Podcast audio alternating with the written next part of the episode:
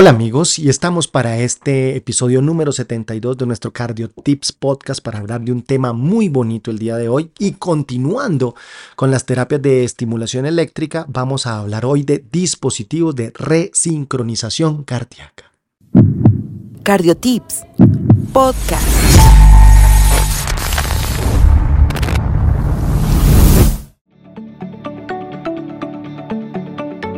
Para seguir hablando de este tema, eh, el marcapasos fue la primera terapia a partir de la cual se diseñaron nuevos dispositivos que podían reconocer arritmias ventriculares y restablecer la sincronía eléctrica y mecánica del corazón. Con estos desarrollos nació el cardiodesfibrilador implantable o CDI y la terapia de resincronización combinada con cardiodesfibrilador o TRC-D o no TRC-P. Eso es importante que lo sepamos en cuenta.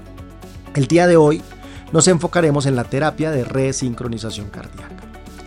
La primera patología o la principal por medio de cual la terapia de resincronización cardíaca ha mostrado su impacto es la insuficiencia cardíaca corresponde a un defecto en la función cardíaca, ya sea una función sistólica o una función diastólica, y que conduce a un aumento de la presión auricular y la presión de fin de diástole del ventrículo izquierdo, generando síntomas como disnea y edema. Se ha estudiado ampliamente el riesgo de mortalidad asociado a las anomalías del electrocardiograma. Adicionalmente, se ha reportado la variación del pronóstico con la duración del intervalo QRS en pacientes con insuficiencia cardíaca y disfunción ventricular izquierda. Es importante que tengamos en cuenta aquí algo. Cuando nosotros tenemos un QRS estrecho, y estrecho para falla cardíaca es menos de 130 milisegundos, significa que el tiempo en el cual se está contrayendo el ventrículo derecho y el ventrículo izquierdo no está tan demorado, o sea, están casi eh, al unísono o a la vez.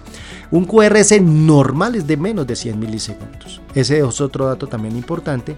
Y cuando nosotros tenemos un QRS por encima de 130 milisegundos, estamos hablando de disincronía ventrículo-ventricular. Cuando ese, ese QRS tiene morfología de bloqueo de rama izquierda, quiere decir que el ventrículo que se contrae primero es el ventrículo derecho y el ventrículo que se contrae después es el ventrículo izquierdo. Es importante tenerlo en cuenta. Ahora, cuando tenemos morfología de no bloqueo de rama izquierda, quiere decir que el ventrículo izquierdo se está contrayendo primero y el ventrículo derecho se está contrayendo después. Esto es muy importante para que tengamos en cuenta dentro de las indicaciones de una terapia de resincronización cardíaca. Ahora, cuando nosotros tenemos ese QRS por encima de 130 milisegundos en las guías de falla cardíaca, como marcador de disincronía ventricular es un predictor independiente de mortalidad en falla cardíaca sistólica, o sea, fracción de eyección de menos del 50%, aunque la mayor evidencia de esta terapia está en QRS más de 150 milisegundos con fracción de eyección del ventrículo izquierdo menor del 35%.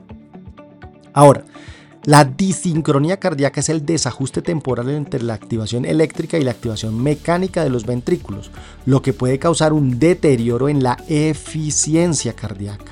Esta terapia de resincronización cardíaca proporciona una estimulación biventricular dirigida a corregir la disincronía electromecánica y aumentar por consiguiente el gasto cardíaco.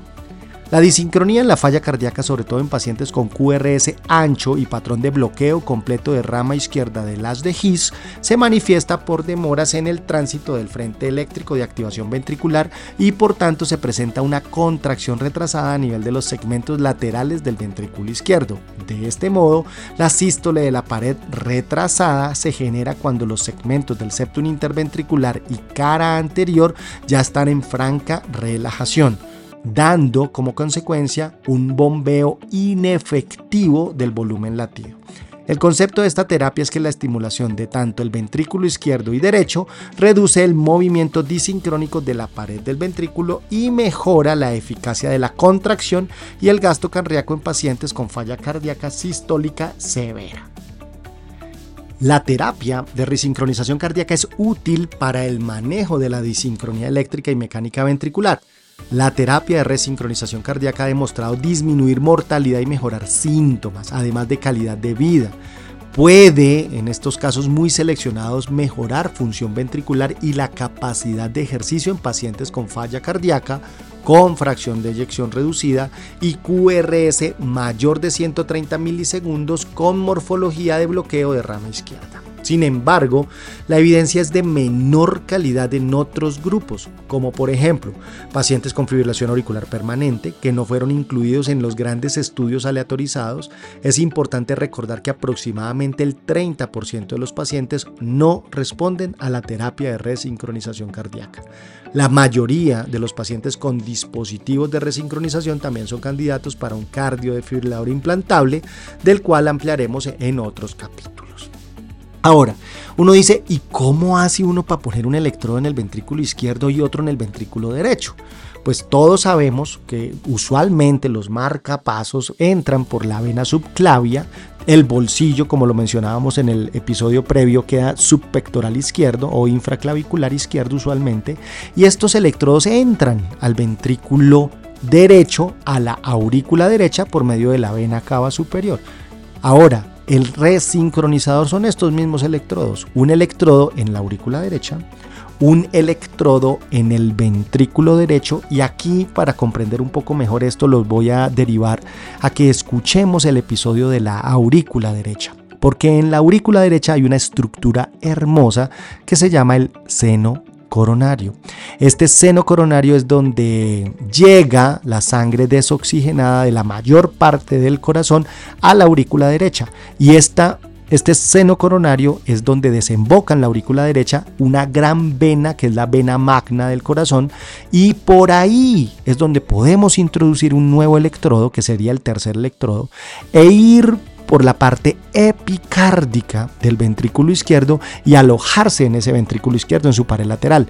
Por eso es importante que un electrodo estaría dentro de la aurícula derecha, otro electrodo dentro del ventrículo derecho, o sea, estimulación subendocárdica, y un tercer electrodo que iría por el seno coronario y por la vena coronaria o magna para estimular el ventrículo izquierdo. Ahora, es resincronizar, es volver a sincronizar. Entonces, si nosotros tenemos que un QRS ancho, por ejemplo 150 milisegundos, está manifestando que el ventrículo derecho se contrae primero, el ventrículo izquierdo se contrae después, y pongo estos electrodos, entonces armonizo que la estimulación dentro del ventrículo derecho y la estimulación epicárdica del ventrículo izquierdo se hagan a la vez.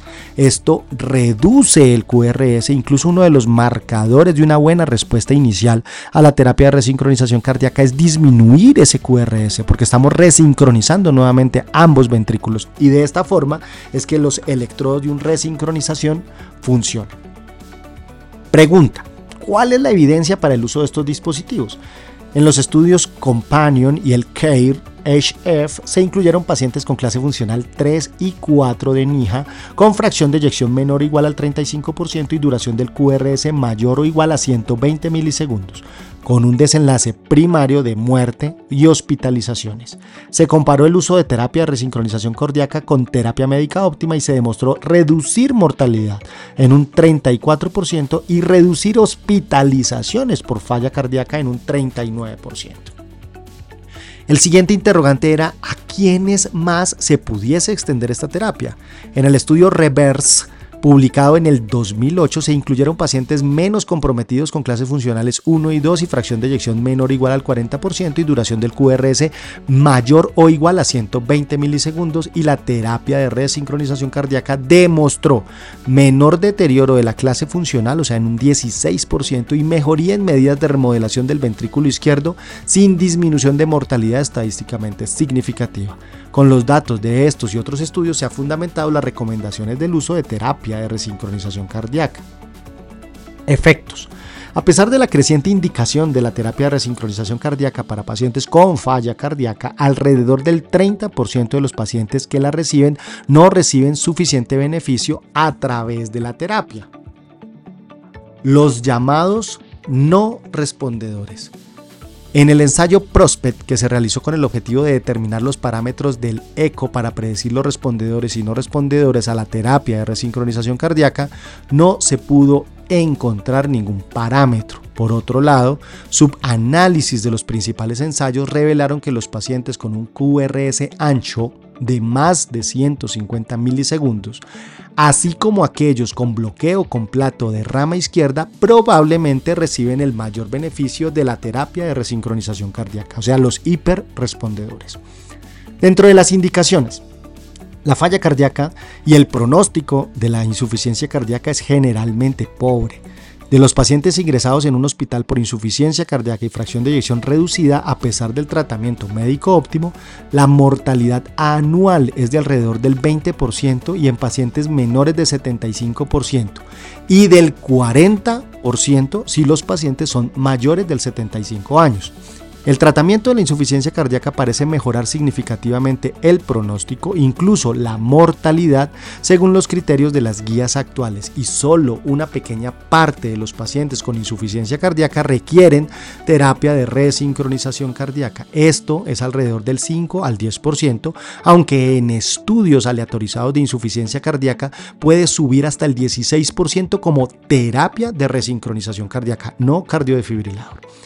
Por último, la terapia de resincronización cardíaca se considera para pacientes con terapia médica óptima, o sea que ya tengan el tratamiento específico que incluya beta bloqueadores, inhibidores de la enzima convertidora de angiotensina o ARNI y antagonistas de los receptores mineralocorticoides, además de los ISGLT2, o sea, una terapia médica óptima para fracción de eyección reducida. Ahora, dentro de las recomendaciones, principalmente, se recomienda una terapia de resincronización cardíaca con clase 1 para pacientes con fracción de eyección menor o igual al 35%, que tengan más de 12 semanas de tratamiento médico óptimo con un QRS mayor o igual a 150 milisegundos y que tenga morfología de bloqueo completo de rama izquierda, como fin de mejorar síntomas y reducir mortalidad. O sea, esta es la indicación principal. Ahora, con una clase 2A de recomendación, se recomienda la terapia de resincronización cardíaca para pacientes con ritmo sinusal, con falla cardíaca sintomática, clase funcional 3 y 4, con una fracción de eyección igual o menor al 35% y un QRS entre 130 y 149 milisegundos con morfología de rama izquierda y a pesar de tratamiento médico óptimo por más de 12 semanas. Y cuando tenemos morfología diferente al de rama izquierda, la terapia de resincronización cardíaca se debe considerar para pacientes con ritmo sinusal, con falla cardíaca sintomática, fracción de eyección menor al 35%, QRS entre 130 y 149 milisegundos, con morfología diferente a pesar de 12 semanas de tratamiento médico óptimo. Una clase de recomendación 2A y no está indicada la clase de resincronización cardíaca para los pacientes con falla cardíaca con un QRS menor de 130 milisegundos que no tenían indicación de estimulación del ventrículo derecho. Como conclusiones, la terapia de resincronización cardíaca es uno de los tratamientos establecidos para la insuficiencia cardíaca, respaldado por suficiente evidencia y aporta un gran beneficio para los pacientes cuando se acompaña de una farmacoterapia adecuada, programas de rehabilitación cardíaca, además de educación del paciente.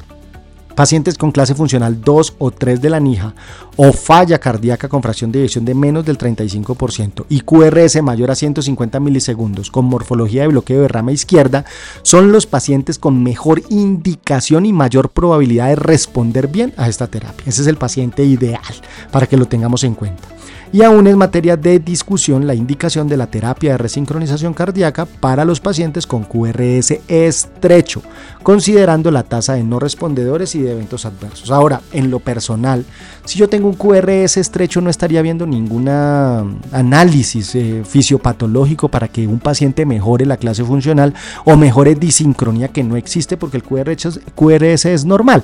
Ahora hay que hacer los estudios y hay que confirmar porque así como los ISGLT2 que pensábamos que solo servían para eliminar glucosa por la orina, tienen muchos otros mecanismos por medio de los cuales pueden tener algún grado de beneficio. Todavía estamos en búsqueda de, de mayores grupos de indicación de la terapia de resincronización cardíaca. Es una terapia muy efectiva para muchos pacientes, salva vidas, disminuye hospitalización por falla cardíaca y mejora sobre todo calidad de vida y clase funcional. Y recuerden amigos, a cuidar el corazón hasta el último latido. Sigue al Dr. Conte en sus redes sociales, Facebook, Instagram, YouTube y TikTok